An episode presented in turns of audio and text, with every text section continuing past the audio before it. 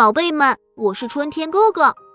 今天我们要讲一个非常古老的成语故事，那就是“悬梁刺股”。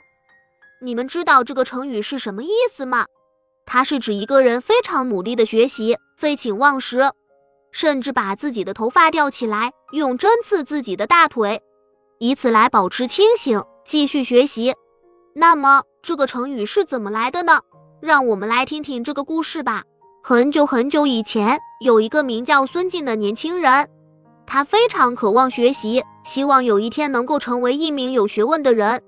但是他家里很穷，没有钱去上学，于是他决定自学。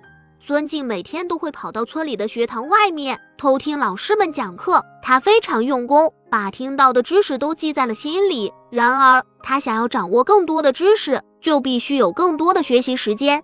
有一天，孙静看书看得太入迷了，直到深夜都没有回家。他太困了，就找了一根绳子，把头发系在房梁上，这样就不会打瞌睡了。可是，当他闭上眼睛的时候，还是会很困。于是，他想出了一个办法，用针刺自己的大腿，让自己保持清醒。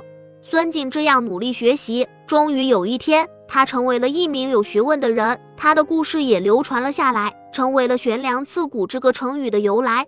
后来，“悬梁刺股”这个成语就流传了下来，用来形容一个人非常努力的学习，不怕困难，不怕疼痛。孩子们，我们也要像孙静一样，努力学习，不怕困难。只有这样，我们才能取得好的成绩，实现自己的梦想。希望你们在未来的日子里，能够用悬梁刺股的精神去面对学习中的困难。相信你们一定可以成为最努力、最有学问的人。好了，宝贝们，这期的故事讲完了。喜欢我讲的故事，就请订阅一下吧。咱们相约下期再见。